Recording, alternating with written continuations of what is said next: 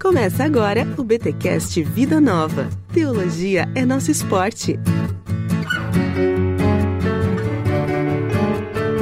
Muito bem, muito bem, muito bem. Começa mais um BTcast Vida Nova. Eu sou Rodrigo Bibo e os céus proclamam sua glória e o firmamento anuncia as obras de suas mãos. Não tem uma música assim? Passou, Bibo.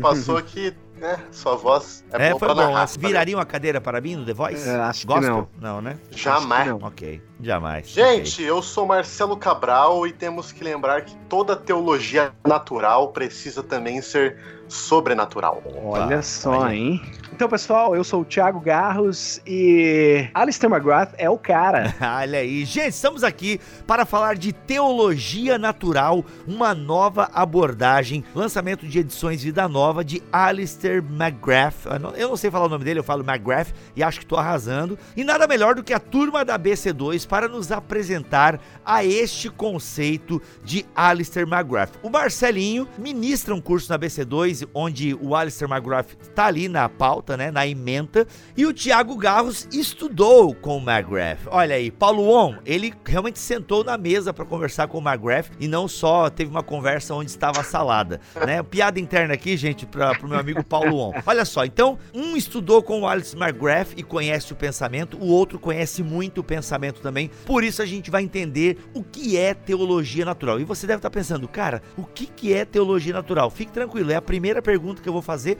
porque eu também não sei. Mas antes, os recados de edições Vida Nova.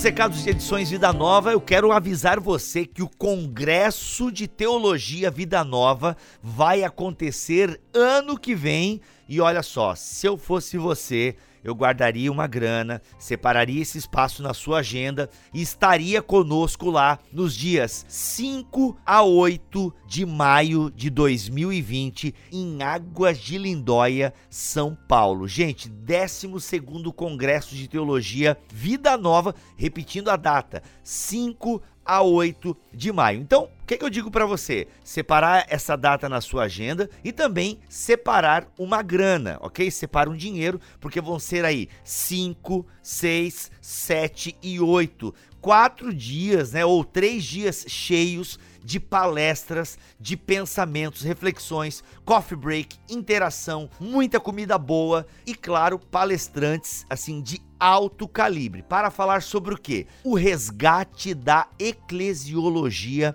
preparando a igreja para os desafios contemporâneos. Olha esse tema, meu amigo. Esse tema aqui, gente, sério. Se você entrar no site, que eu espero que você entre depois para dar uma olhada, você vai ver a descrição do evento e, mano, é, eles vão tocar em assuntos assim muito urgentes, muito urgentes para a igreja brasileira. Sério, na verdade eu diria para a igreja em âmbito é, mundial, né? Mas aqui é legal que vai ser bem pensado para a realidade brasileira. Como a gente vai ter dois palestrantes gringos, obviamente que eles vão trazer um pouco da realidade deles lá também. Então vai ser um congresso muito legal. Bem, falando dos palestrantes, nós teremos aquele que você já conhece aqui do BTcast, que é Igor Miguel estará com a gente lá neste Congresso Vida Nova de Teologia. Outro conhecido aqui da turma do Bibotal, que Jonas Madureira estará por lá também. Luiz Saião, Franklin Ferreira, Norma Braga Venâncio, Elder Cardim e os dois internacionais Greg Ellison, que já fizemos inclusive podcast do livro dele aqui, e também Robert Canyon, preletor internacional. É isso, gente. Então anota aí na sua agenda 5 a 8 de maio de 2020, Hotel Monte Real, Águas de Lindóia. Bem, você tem algumas opções de pacotes que você pode fazer, ok? De quarto individual, quarto duplo, triplo, quádruplo. Você tem a opção de só fazer e contratar as palestras, ok? Ou seja, não tem hospedagem nem refeições. Esse valor até digo para você que é o valor de 500 reais, caso você queira somente participar de todo o conteúdo exposto ali no congresso, ok? Sem alimentação e sem hospedagem. Mas vou dar real para você aqui, faz assim, guarda um dinheiro e pega o pacote completo dentro daquilo que você pode. Aí junta você e mais três amigos, um quarto quádruplo. Por quê, mano? Primeiro que a comida do Hotel Monte Real, meu irmão, olha, você não pode olhar para mim, mas você ia ver a minha cara agora, que só a minha memória agora afetiva, ela, eu, eu já estou olhando aqui, eu fechei meus olhos agora enquanto eu gravo esse recado paroquial. Eu estou vislumbrando uma ilha, eles têm uma ilha de sobremesa. Não é lá um pudinzinho de leite, um chocolate, não, mano, é uma ilha de sobremesa. Tem para tudo quanto é tipo de gosto, meu irmão. Bolo, tortas e mousses variados. Bem, eu só comi coisa de chocolate, então eu só vou falar da minha praia aqui, né? Mas tem fruta também pra galera mais saudável. Enfim, uma ilha de sobremesa e a comida, gente, é de primeira. Então, se eu fosse você, guardaria uma graninha para já pegar o pacote completo aí, ok? Dentro das suas possibilidades. Caravanas tem descontos. Enfim, você pode contratar suas palestras, como eu já falei. Qualquer dúvida, é só você mandar um e-mail para congresso@vidanova.com.br, congresso@vidanova.com.br ou você pode ligar também na editora. O telefone está aqui na descrição deste podcast, ok?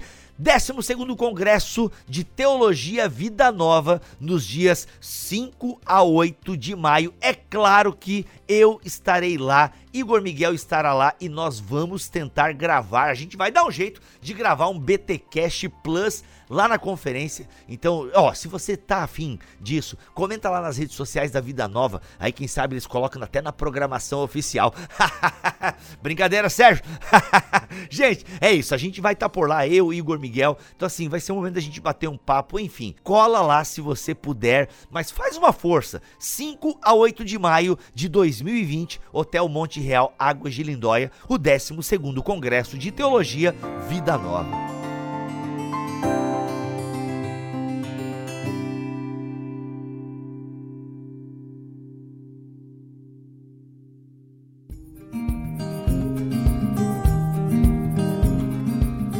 Gente, antes de mais nada, obrigado pela presença de vocês aqui neste BTcast Vida Nova, né? É quase um crossover dentro do Bibotalk, né? Um crossover de edições Vida Nova com a BC2. Muito obrigado, Marcelinho, obrigado, Thiago Garros, tá? Vocês já são conhecidos aqui do público do Bibotalk, mas pode ser que alguém esteja ouvindo, né, esse podcast por ser da Vida Nova e não conhece vocês, então, em uma rápida frase, gostaria que vocês se apresentassem para a nossa audiência. Marcelinho, quem é você? Assim, claro, é uma pergunta filosófica muito grande, né, mas é é que o Marcelinho é filósofo também, né? Não, aqui não é lugar de falar muito, né? Mas, gente, eu sou um cara de Campinas, São Paulo, casado com a Fernanda e tenho trabalhado já há um tempo junto com a Associação Brasileira de Cristãos na Ciência.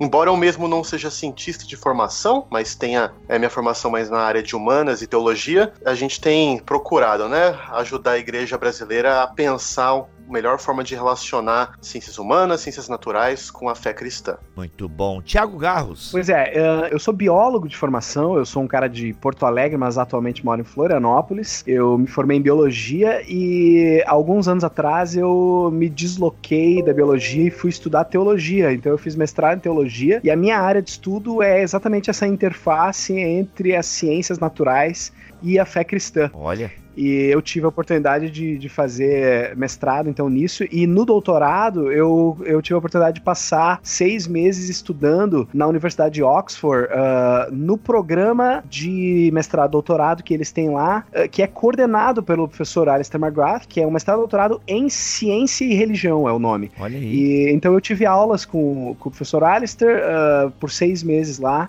nesse programa e foi muito legal. Legal. Sabe o que é legal pensar, pegando a deixa do, do Thiago, que vale a pena a gente pensar, né? Que no Brasil é talvez é esquisito a gente pensar num programa de doutorado em ciência e religião, porque as nossas universidades, inclusive as universidades de ponta, que normalmente são as universidades públicas, elas têm é, bem pouco espaço, para não dizer nenhum, para estudos em teologia e em religião. Uhum. Mas você vê o caso, né? O Alistair McGrath é professor em Oxford, uma universidade top 5 uhum. do mundo, diretor de um programa de ciência e religião. Uhum. Isso já diz muito pra gente. É verdade. Sim. É, acho que até num livro do McGrath, ele fala disso, né? De quando os cursos de teologias foram retirados das universidades, né? Em algum momento, acho que ali pelo iluminismo, não lembro agora corretamente a informação, mas acho que é, é essa, e que começaram a ser seminários isolados da universidade. E é legal que em Oxford, Cambridge também tem essa pegada, não tem? É, na, na tradição britânica, isso é um pouco diferente, né? Porque lá essa convivência da teologia com uhum. as outras ciências, ela é muito mais harmônica do que em outros lugares, né? Uhum, então, em Cambridge também é assim. É. Bacana. Ou seja, vocês perceberam, queridos ouvintes, que estamos aqui em boa companhia para pensar um pouco, dar uma introdução a esta nova abordagem que Alistair McGrath traz para a teologia natural. Bem, gente, é, eu queria que vocês nos ambientassem um pouco nessa discussão, porque se o McGrath traz uma nova abordagem, é, se pressupõe que existam outras maneiras de se pensar teologia natural. Bem, Bem, antes de nós olharmos para essas outras maneiras, né? Acho que o próprio McGrath faz isso no livro, dando um ampassant. O que é? Como é que a gente poderia definir teologia natural. É assim, eu queria que vocês agora pensassem num público que não sabe direito o que é isso, como é que a gente começa a ambientar, como é que a gente fertiliza esse solo para começar a pensar sobre isso. O próprio McGrath, no livro, esse que nós, do qual nós vamos falar, estamos falando, ele dá uma, uma definição de teologia natural bastante ampla e que, e que serve de, como ponto de partida bem interessante. Ele vai dizer ali na introdução própria do livro que a teologia natural ela pode ser entendida como uma exploração sistemática de algum link, de alguma conexão entre o mundo que a gente vê, o mundo uh, observado, observável pela nossa experiência, e o mundo transcendente. Uhum. Então, de forma bem ampla,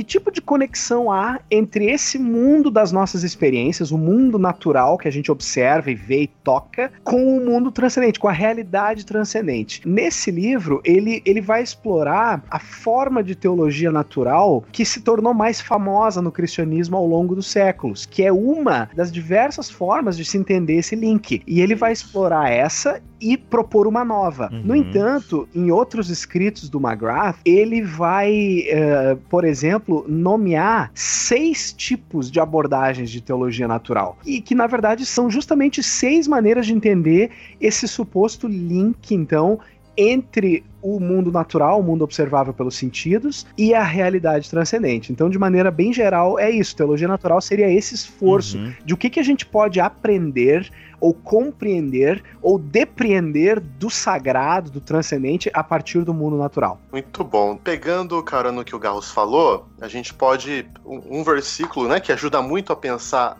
uma visão bem ampla de teologia natural é aquela que o nosso amigo Bibo começou cantarolando, que é o início do Salmo 19, que é um uhum. salmo que sempre nas tradições de teologia natural é lembrado, né? Então começa dizendo que os céus proclamam a glória de Deus, né? E o salmo continua. Uhum. Mas qual que é o ponto? Se a gente for pegar qualquer tradição religiosa, normalmente é o cristianismo, o judaísmo, o islamismo e mesmo outras tradições orientais, elas se organizam em torno de um livro, de um escrito sagrado, que é um tipo de revelação especial, né? Então os cristãos têm uma revelação especial uhum. que a gente crê que Deus inspirou os autores bíblicos e através desses escritos é que a gente pode conhecer Deus. Sim. Entretanto, olha que o Salmo 19 fala: que os céus declaram a glória de Deus e que o firmamento demonstra as obras das suas mãos. É que um dia uhum. proclama isso outro dia. Ou seja, é o insight que além de uma revelação especial, seja na Bíblia ou em outra religião, em outro livro, a própria natureza, né? Um palco que está disponível a qualquer ser humano em qualquer lugar. Basta você abrir os olhos e ver o sol erguendo, ver as estrelas, as árvores, ou seja, o mundo tá aí pra gente. Uhum. Pergunta é: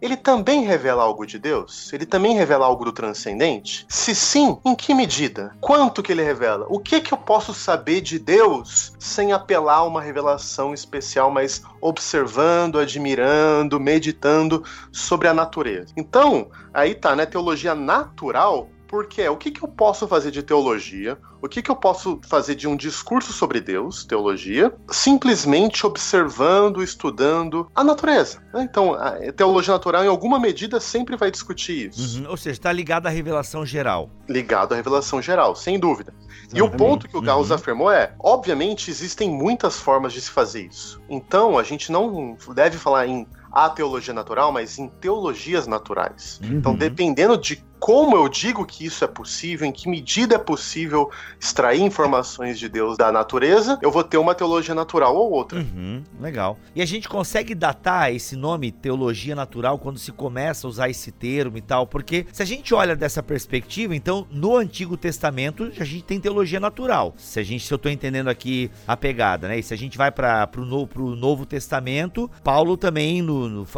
famoso discurso de Atenas, né? Que já foi muito falado aqui no Bibotalk, também tem um pouco, né? Pega sacadas da revelação geral para apresentar algo mais específico de Deus. É, se eu estou entendendo aí o, o, andar da conversa. Isso é perfeito, uhum. Bibo. O ponto é o seguinte: ao longo de toda a tradição judaica e tradição cristã, a gente pode falar até de Moisés, mas trazendo Paulo e os pais, sempre houve esse insight ou essa ideia de que há algo de Deus no mundo que ele criou. Afinal de contas, Deus é o autor desse mundo. Uhum. A gente pisa no mundo que Deus fez e a gente pensa um pensamento que Deus nos deu. Então, tem alguma coisa aí do mundo natural que a gente pode entender sobre Deus. O ponto é, e daí o Tiago acho que pode nos ajudar bastante, é que a partir de um certo período, especialmente no iluminismo, a teologia natural ganhou um status muito importante e muito particular no discurso teológico. Tão importante que quando as pessoas hoje em dia falam de teologia natural, elas normalmente se referem a essa perspectiva que ficou afirmada no iluminismo. Hum,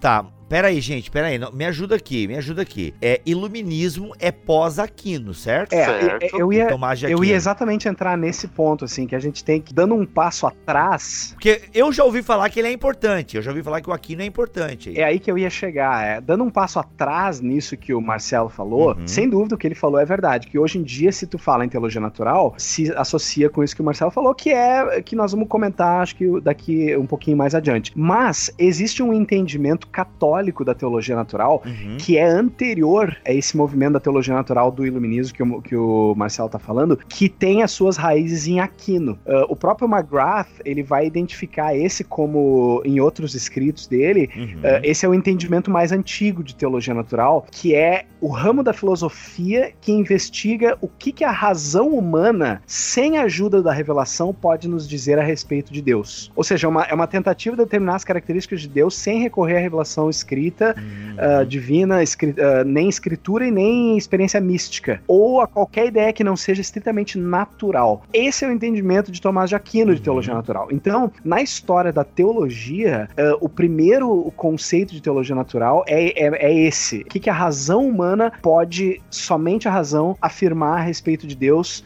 sem ajuda de nada. Então, não tem tanto essa pegada que, que a gente falou do, do mundo natural em si, no sentido do observável da natureza, mas é natural no sentido de que tá, é, é só o que já vem de fábrica com o ser humano, entende? Uhum. Usando a razão a questão empírica, por aí vai. É, exatamente. O que, que é só a razão humana. Então, esse é o entendimento. Até hoje, se tu conversar com um católico sobre teologia natural, eles associam teologia natural com essa abordagem, né? Que, que vem lá de Tomás de Aquino, que foi influenciado, claro, por Aristóteles e tal. Então, é, é, é o encontro do, da, da filosofia grega com a teologia. Uhum. É, o, nesse mundo católico, o mundo estava dividido em dois andares, né? O mundo natural e o mundo da graça, o mundo supernatural natural. Então eles compreendiam a realidade como dividida nesses dois andares. Uhum. A questão é, só no andar de baixo, por assim dizer, sem a ajuda da graça, sem a ajuda de uma revelação especial, até onde eu posso chegar no meu conhecimento de Deus? E daí essas eram as provas, né, ou as cinco vias de Tomás de Aquino, que eu até posso chegar que existe um Deus ou uma primeira causa, criou todas as coisas, o princípio fundante, né, o motor não movido, são os vários nomes que ele dá uhum. para essa ideia de Deus que eu posso chegar através da minha razão, simplesmente por um esforço e um empreendimento das minhas faculdades racionais. Só que daí eu paro aí, né? Ele vai dizer que as outras coisas, por exemplo, a encarnação, a trindade, as coisas específicas da revelação cristã, isso eu só acesso com a graça. A razão sozinha ela não me dá. Então tudo que a teologia natural me dá nessa tradição de Aquino, nessa tradição católica, é um conhecimento é, vago, por assim dizer, uhum, de Deus. Entendi. Legal. Ah, gente, eu não sei se distou um pouco da pauta aí do caminho que vocês estão tomando, mas me veio uma curiosidade aqui. Teologia natural.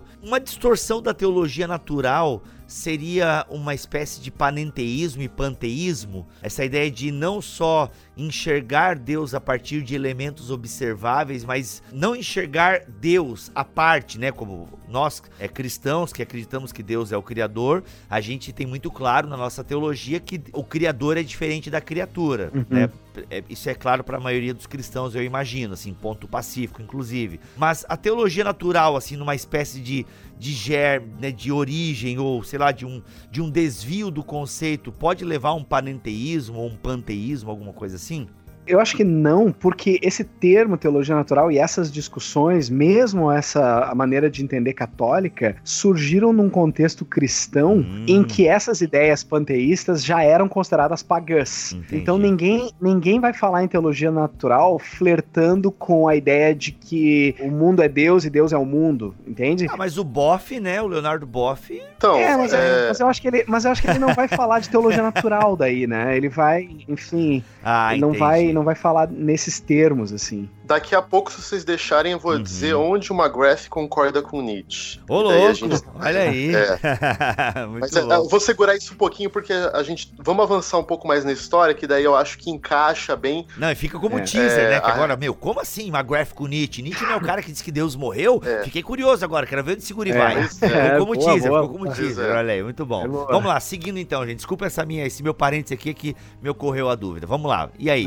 Sempre... Vou, eu vou dar só uma, uma página mais essa história, daí o Thiago fala da Physical Theology. Pode ser, Tiagão? Pode ser, pode ser. Então a gente tem esse primeiro momento, né, que a gente definiu para vocês de Tomás de Aquino. Agora, ainda na tradição medieval, tem um cara que é, faz um outro tipo de teologia natural que ficou importante, que é o famoso Anselmo de Cantuária, né? Oh. Por que, que isso ficou conhecido como teologia natural? Porque a gente tem em Anselmo a famosa prova ontológica de Deus. O que, que é isso também? É simplesmente usando argumentos que a gente pode dizer racionais, né, sobre a própria característica da perfeição divina, etc., é provar que Deus existe. Provar que Deus existe. Então, é, será que eu posso provar que Deus existe? Uhum. O Anselmo, ele tinha uma prova é, que é famosa. Agora, hoje em dia, vários estudiosos vão dizer que Anselmo não estava tão preocupado assim em provar que Deus existe, ele já assumia. Mas, de qualquer jeito, isso ficou marcado na história do pensamento. E outros usaram a prova de Anselmo e desenvolveram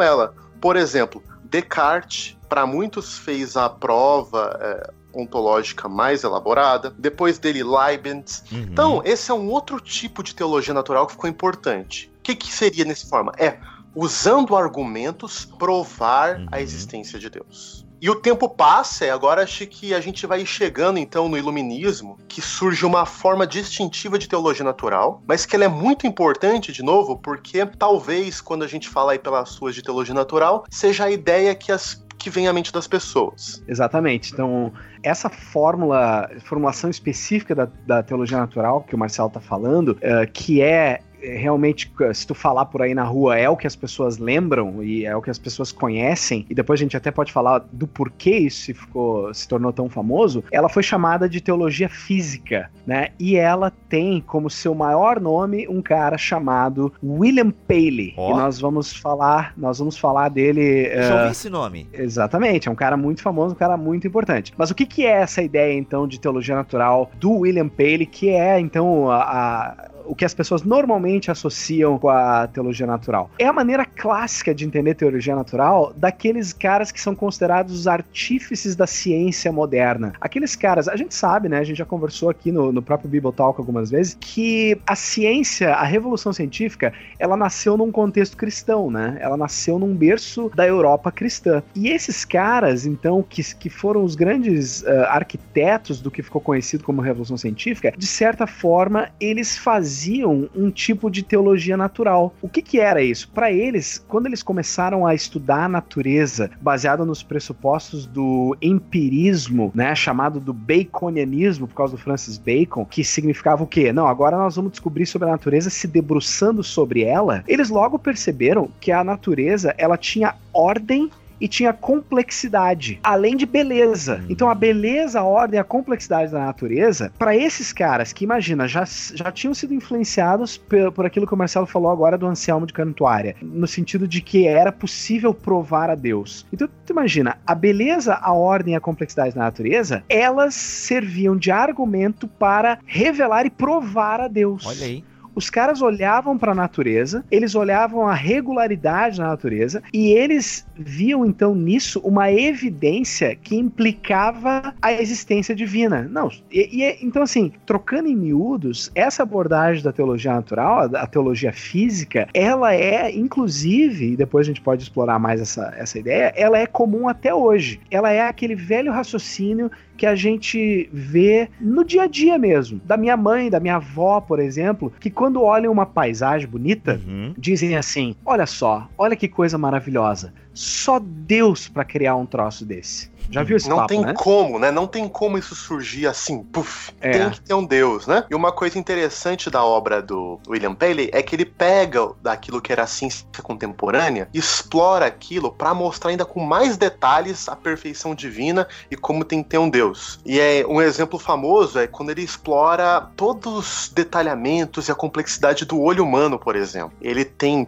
um capítulo famoso que até Charles Darwin admirava, né? Quando ele ia Uhum. explorando co- como que o olho tem uma organização, uma complexidade. Ele fala: Meu, isso aqui não tem como cair do céu pronto. Isso aqui mostra que um tipo de mente, de designer, é, Uhum. tem que ter feito isso. Que da hora. Uhum. Uhum. O William Paley, ele é o cara que criou, criou na verdade não, hoje o próprio McGrath, eh, em outros escritos, ele vai afirmar que se sabe que não há ideia exatamente dele, mas ele, William Paley tornou muito popular a famosa analogia do relógio e do relojoeiro, Uhum. né, que muitas pessoas já ouviram falar. Eh, inclusive ela é resumida em algumas frases de efeito, assim. Mas basicamente o William Paley, né, ele, ele escreveu no, num livro dele lá que se, imagina que tu tá caminhando aí pela, pela por uma um lugar aí, escampado, uma, um lugar na natureza, e tu encontra, assim, no meio das pedras, no meio de um barranco, assim, tu encontra um relógio. Uhum. E aí tu, obviamente, tu sabe, olhando para aquele artefato, por causa da complexidade, da incrível engenhosidade daquela, daquela peça, que se aquele relógio tá ali, é porque existe um relojoeiro que projetou aquele relógio. Não, no caso, perdeu, né? É, exatamente. Projetou e perdeu, É. mas Projetou, Projetou e perdeu. por ali. Mas então, então surgiu a famosa analogia. Então, assim como o relógio prova a existência do relojoeiro, o universo Uhum. e ah, os elementos naturais do universo provam a existência de Deus. Então essa analogia de William Paley ficou extremamente famosa por diversos séculos e ela é popular até hoje nos contextos cristãos. Então Sim. essa analogia ela é o entendimento clássico de teologia natural que vem dessa, desse movimento chamado teologia física, né, do século 18 para 19 e que é o grande nome dela é William Paley. E só para deixar bem claro, é sobre essa teologia natural que o McGrath vai fazer a sua crítica. E sobre essa teologia natural que ele vai lançar nesse livro, do qual nós estamos falando aqui, lançado pela Vida Nova, que o McGrath vai dar uma nova abordagem. Então ele vai, ele vai falar dos problemas que essa abordagem tem e vai tentar lançar, e na minha opinião lança com muito sucesso, uma nova abordagem para teologia natural. Legal. Bem, Bom. obviamente que as pessoas, para entenderem a profundidade da coisa, vão ter que ler a obra. Mas eh, vamos entregar alguma coisa para os nossos ouvintes aqui que estão com a gente já por meia hora e a gente tem mais aí 20 minutos para explorar. Eu queria que vocês, né, que conhecem bem de capa a capa aí a, a- os pormenores, né? Inclusive, Thiago Garros eh, tomou água, a- água com gás com Alistair McGrath. É, Também mesmo. né? Lá tomou água com gás, vamos parar na água com gás aqui. Então, gente, e aí? Entendemos essa abordagem de maneira, se vocês deram um ampassa bem bacana. claro. Então, qual é essa nova abordagem que o McGrath propõe no Teologia Natural? Então, deixa eu só fazer um ponto que agora, é nesse momento que eu preciso dizer onde que o McGrath concorda com Nietzsche. Opa, pois é. Depois a gente vai ter que falar onde ele discorda de Nietzsche, né? Que, obviamente. Ufa, fiquei aliviado aqui. Vamos Mas lá. olha só que interessante. Essa teologia natural entrou em crise, principalmente por dois motivos, tá? Essa teologia natural do William Paley. Uhum. Primeiro é, será que existe só um modo de eu olhar para a natureza? Será que eu olho para a natureza e vejo toda a beleza, exuberância, graça e daí deduzo que tem Deus? Ou eu olho e vejo complexidade, design e deduzo que tem Deus? Bom, tem muita gente que olha a natureza e vê morte, vê tristeza, vê anos e anos de predação. Será que isso não me traz um, um cenário mau, um cenário de destruição? E se eu olhar para a natureza, como o Bibo falou, e ver marcas de uma deidade difundida por todas as coisas, aí meio panteísta, meio aquele filme dos bichinhos azul, como chama? Ah, o Avatar. O Avatar, né? Ou é- Smurfs, né? O ponto Os é, Smurfs, eu pensei nos Smurfs. Isso. desculpa, gente, se alguém gosta do filme, não foi é, num tom. Eu gosto muito, by the way. Inclusive tem um Jake Sully de 45 centímetros da Hot Toys na minha sala, mas É continua, mesmo. vai. É. Mas olha só, o que, que Nietzsche falava, e e McGrath vai concordar nisso, que a natureza não é um conceito fechado, não tem uma coisa que a gente fala, a natureza, é isso e todo mundo concorda. Cada pessoa, dependendo do seu contexto social, do seu momento de vida, da sua tradição de pensamento, do ambiente que vive, olha para a natureza com certos óculos, olha para a natureza com certos óculos. Hum, E esses óculos, o modo que eu vou olhar para a natureza, vai condicionar o tipo de teologia, o discurso que eu vou fazer da natureza. uhum. Então, a nova abordagem do McGrath começa afirmando isso. Não existe, assim, uma única definição de natureza que qualquer pessoa, de qualquer lugar, de qualquer tempo vai concordar. Não. Cada tradição, cada tradição de razão, cada tradição intelectual, cada povo, vai ter uma interpretação específica de natureza. E Nietzsche também concordaria com isso. Nietzsche falava o seguinte, que as pessoas, elas davam uma interpretação da natureza para usar isso como uma forma de poder. O que o McGrath vai defender é o seguinte: bom, já que cada pessoa ou cada tradição olha para a natureza de um determinado ponto, eu tenho legitimidade de olhar para a natureza através das particularidades da fé cristã. Olha como isso é diferente. Ele não está dizendo o seguinte: bom, eu vou observar a natureza de um ponto de vista neutro e aí vou concluir que Deus existe. Ele vai falar: não, não é isso, porque não existe observação neutra da natureza. Pelo contrário, eu já observo a natureza partindo daquilo que eu sei da fé cristã, sobre um Deus de amor que criou todas as coisas, sobre um Deus que encarnou em Jesus Cristo e viveu no meio do mundo natural, sobre a Trindade. Bom, e vamos olhar para a natureza a partir dessas lentes. E aí eu vou perguntar: o que que essa leitura da natureza vai me dar? Esse é o projeto de teologia natural dele. É uma inversão, entendeu? Não é que eu olho para a natureza de um ponto de vista neutro e concluo que Deus existe. Não, eu já parto daquilo que a fé cristã me revela e olho para o mundo natural. E ele vai, mais do que isso, insistir que isso vai me dar melhor, mais coerente, mais completa leitura da natureza e das coisas do mundo, das coisas que fazem sentido do mundo. Exatamente. Hum. é. Uma coisa muito importante ser enfatizada, Bibos, que tá dentro disso do que o Marcelo falou, é que ela é exatamente o contrário da abordagem clássica do William Paley. Primeiro, não é a teologia natural do McGrath não é uma tentativa de provar a Deus a partir da natureza, como era a teologia física do William Paley. Mas na verdade, então, ela não é de baixo para cima. Ela não parte da natureza e tenta chegar a Deus. Dá para dizer que ela é basicamente Uhum. de cima para baixo. Ela é como se apresenta a natureza ao se olhar para ela com as lentes da fé cristã. E por que, que ele diz isso? Porque na verdade não existe olhar para natu a natureza, como o Marcelo falou, de baixo para cima, porque todo mundo já olha a natureza com uma lente, com uma, na verdade ele vai dizer assim que observar na realidade é interpretar. Todo mundo já está interpretando a natureza quando olha para ela. Então ah, isso é bastante, bastante fundamental para que se entenda essa abordagem do McGrath. Ele gosta muito, em todos os escritos dele, e isso é bem ah, claro nesse livro, ele gosta muito da, daquela frase famosa do C.S. Lewis, né? E a gente sabe que o Alistair Uhum. McGrath é um grande fã do C.S. Lewis, ele é biógrafo do C.S. Lewis, inclusive. Ele tenta imitar o C.S. Lewis, é brincadeira. É, tá, quase isso. Não, é uma grande inspiração. Eu vejo assim, olho um pouquinho o que eu sei do Lewis e olho pro McGrath, como ele assim, né, escreveu também fantasia e tal. e ele tem uma Isso, biografia exatamente. dele do Lewis, é muito boa. É muito boa, exatamente. Uhum. Então, ele cita frequentemente nesse livro também aquela frase famosa do C.S. Lewis, que, que normalmente ela não é vista com os olhos da teologia natural, mas agora, baseado no que a gente está conversando, dá para entender. Lembra da frase, ó? Eu creio no cristianismo como eu creio que o sol nasceu. Muito bom. Não apenas porque eu o vejo, mas porque por ele eu vejo todo o resto. Então, na verdade, o que, que ele está dizendo com essa frase? Eu creio no cristianismo como eu creio que o sol nasceu. Não porque eu Uhum. vejo ele, o sol nascendo, mas porque por ele eu vejo o resto. Então, como é que a natureza se apresenta a nós quando eu olho para ela pelas lentes da fé cristã?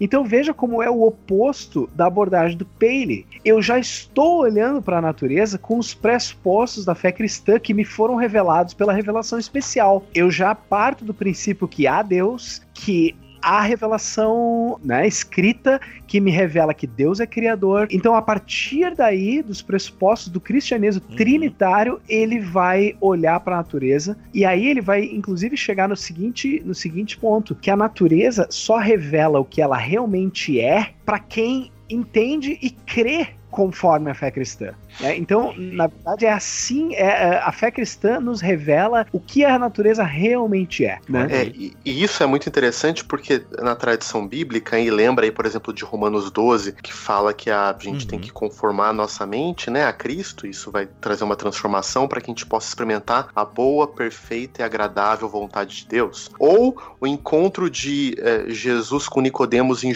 João 3, que fala que se ele não nascer de novo, ele não vai poder ver né, o reino de Deus, mas não vai poder enxergar a realidade como ela realmente é. Ou seja, tem esse insight no seio da fé cristã que eu só vou poder encontrar a realidade após a pa- passar por uma experiência de encontro com Jesus. Então, a teologia natural não diz simplesmente, né, de conhecer um pouquinho de Deus através do mundo natural, mas significa eu conhecendo Deus através de Jesus Cristo, é só assim que eu posso conhecer o mundo tal qual o mundo Uhum. realmente é. Gente, a pergunta que eu tenho que fazer para vocês é qual a importância de se trazer então essa discussão da teologia natural, né? Diante dessas definições que vocês fizeram, né? Esse ampassant, esse resumo, né? Do, do pensamento, obviamente que tem tantos detalhes aqui. É um livro de mais de 300 páginas e tal. Então, qual é a necessidade de nós pensarmos ah, a partir das categorias da teologia natural? Por que, que é importante nós termos essa noção de teologia natural? Até porque que o, o McGrath se dá esse trabalho de trazer uma nova abordagem pra, no que, que a teologia natural nos ajuda no labor teológico, no servir a Deus e por aí vai. É, eu, eu diria que é, esse livro e, é- e esse pensamento do McGrath, ele é fundamental para a teologia hoje, para a igreja hoje, porque apesar da gente ter falado da, de William Paley, ser um cara lá do século 18 e 19, essa abordagem do Paley de teologia natural, de, de tentar provar a Deus a partir de descobertas da ciência e a partir da natureza, ela ainda é muito comum nos, nos círculos cristãos. E na verdade o McGrath, ele está oferecendo uma crítica a essa abordagem, Uhum. porque ele justamente ele ele aquilo que o Marcelo falou, a, a gente quando a gente olha para a natureza, a gente já vê ela com olhos baseados na nossa cosmovisão. Então nós, para nós que somos cristãos, quando a gente olha a natureza, a gente já tem pressupostos de que, enfim, a gente crê em Deus, a gente a gente vê design na natureza, porque a gente já crê num designer, né? Então é muito difícil hoje a gente tentar, por exemplo, provar para um não cristão, cara, olha só esse negócio aqui da natureza, olha o design, só pode haver Deus. Aí o cara vai jogar, sabe quem na nossa cara? Ele vai jogar, não, mas Darwin mostrou que isso aqui se formou por processos naturais, entende? Então, assim, o, a abordagem do McGrath, ela vai inverter o cenário. Então, o Alistair McGrath gosta muito de uma frase famosa do maior teólogo católico, inclusive vai ser canonizado agora, ah, maior teólogo católico britânico, chamado John Henry Newman. O John Henry Newman ele diz o seguinte: eu vejo design na natureza porque eu creio em Deus. Eu não creio em Deus porque vejo design. Ou seja, é o oposto, é a abordagem oposta. A gente vê design na natureza porque nós vemos, porque nós cremos em Deus, num Deus que desenhou a natureza, num Deus que fez a natureza. Mas existem pessoas que veem a natureza e não veem design nenhum, veem só os processos naturais, porque as pessoas não creem em Deus. Então, a- essa abordagem do McGrath nesse livro, ela é fundamental para a igreja cristã nesse sentido, porque ela, ela inverte esse discurso e ela não tenta, então, provar a Deus a partir da natureza, porque na verdade ela apoia a própria filosofia teoria da ciência que vai dizer, e a própria filosofia, que vai dizer que é impossível provar Deus ou tu provar qualquer coisa a partir da natureza, porque tu já olha para a realidade, para a natureza com lentes baseadas baseada em cosmovisão, baseada em pressupostos, né? Então, esse livro ele tem um papel fundamental para inverter essa, essa conversa, para inverter esse pensamento que ainda permanece muito na, na cabeça das pessoas e dos cristãos, né? Agora, Bibo, é. deixa eu complementar o que o Garros falou. Tem dois pontos para que são fundamentais. E Garros, se você quiser entrar no meio aqui, fica à vontade, tá? Mas respondendo aquela sua pergunta, então, por que que o McGrath é essencial para o mundo hoje? O Thiago trouxe um ponto fundamental, né? Falando sobre a, a impossibilidade da gente provar Deus. Mas tem um argumento teológico mais radical que o Karl Barth fez, que ele fala o seguinte: toda vez que você tenta provar que Deus existe abrindo mão da revelação de Deus, ou seja, partir simplesmente da sua razão, da observação do mundo natural, isso não é nada mais do que a velha tendência humana de se auto-justificar, de construir uma torre de Babel, de partindo da sua razão aqui do,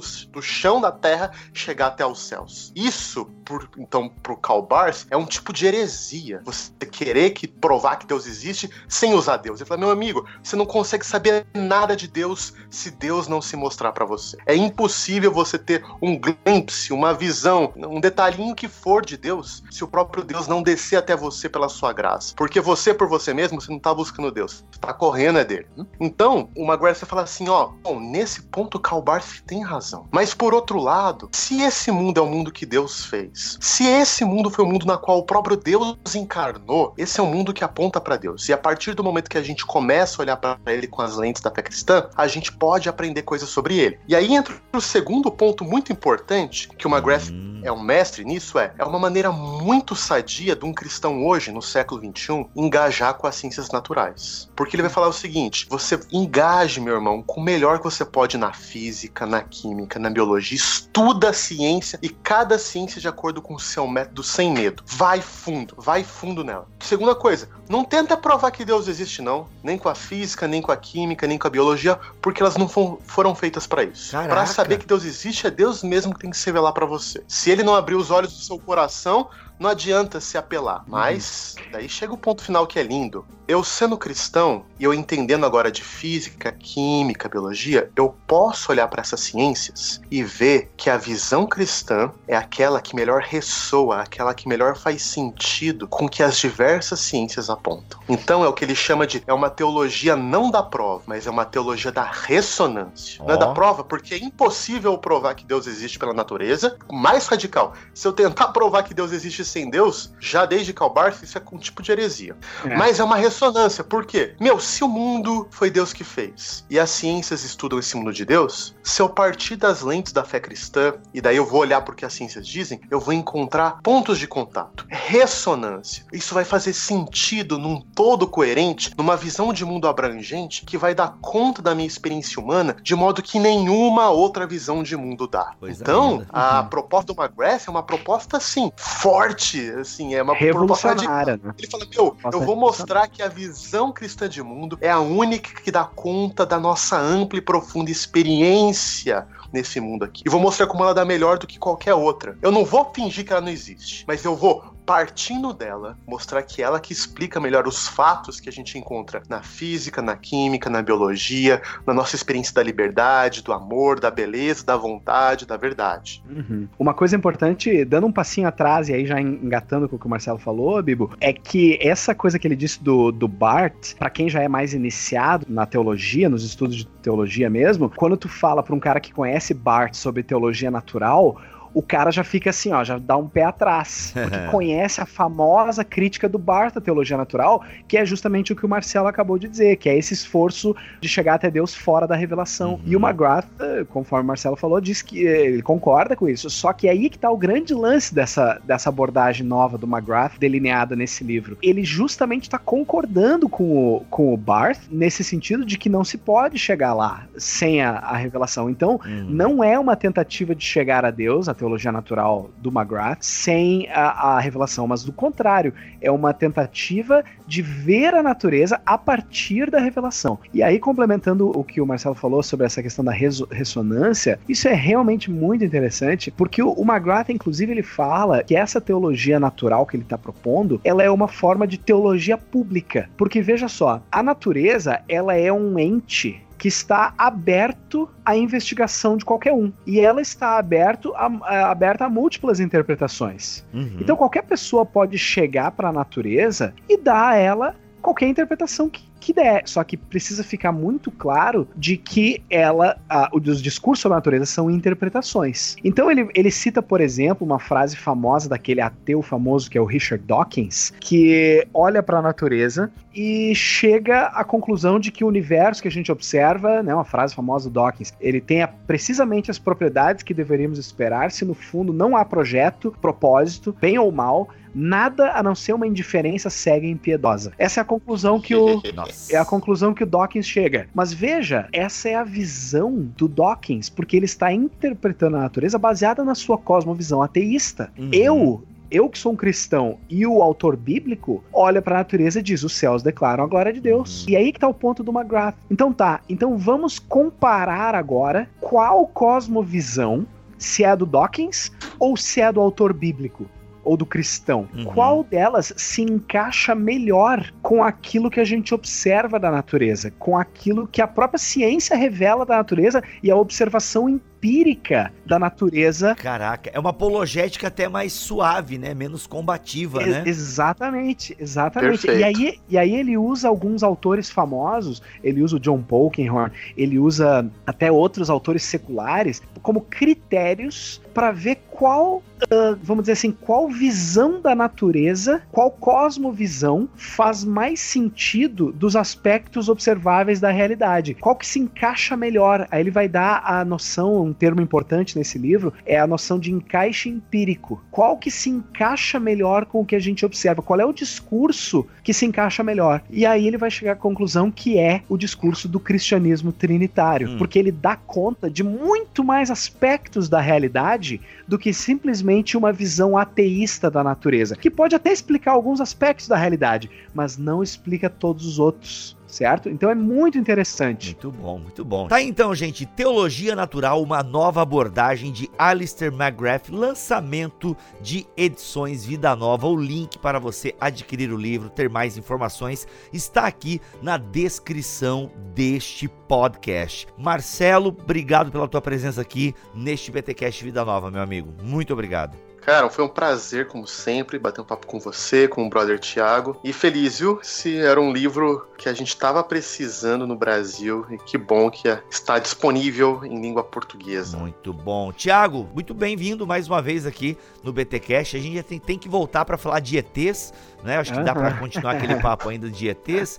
E obrigado pela tua presença aqui no BTcast Vida Nova. Uh, ok, Bibo, muito obrigado. Obrigado, Marcelo, também. Me sinto honrado, um privilégio. E parabéns, parabéns às edições Vida Nova uh, por ter uh, encabeçado esse projeto, traduzir esse livro. Realmente um livro muito importante. Eu diria que é dos livros mais importantes do McGrath para discutir exatamente ciência e fé cristã, porque, como a gente falou, ele desfaz algumas ideias que são, na verdade, prejudiciais ao cristianismo no, no discurso público hoje. E, e ele coloca nova luz que enriquece então muito a nossa fé, o nosso testemunho na arena pública, né, no, no, no mundo científico, uh, enfim. Então, parabéns uh, e é muito legal fazer parte desse, desse lançamento desse livro aqui no programa. Muito legal. É isso, gente. Vamos ficando por aqui. Até o próximo BTcast Vida Nova, se Deus quiser assim permitir. E claro, você dar aquele apoio porque este programa, este conteúdo só chegou até você porque Edições Vida Nova está investindo aqui em bibotalco.com. Até, gente. Deus abençoe todos. Fiquem todos na paz do Senhor Jesus.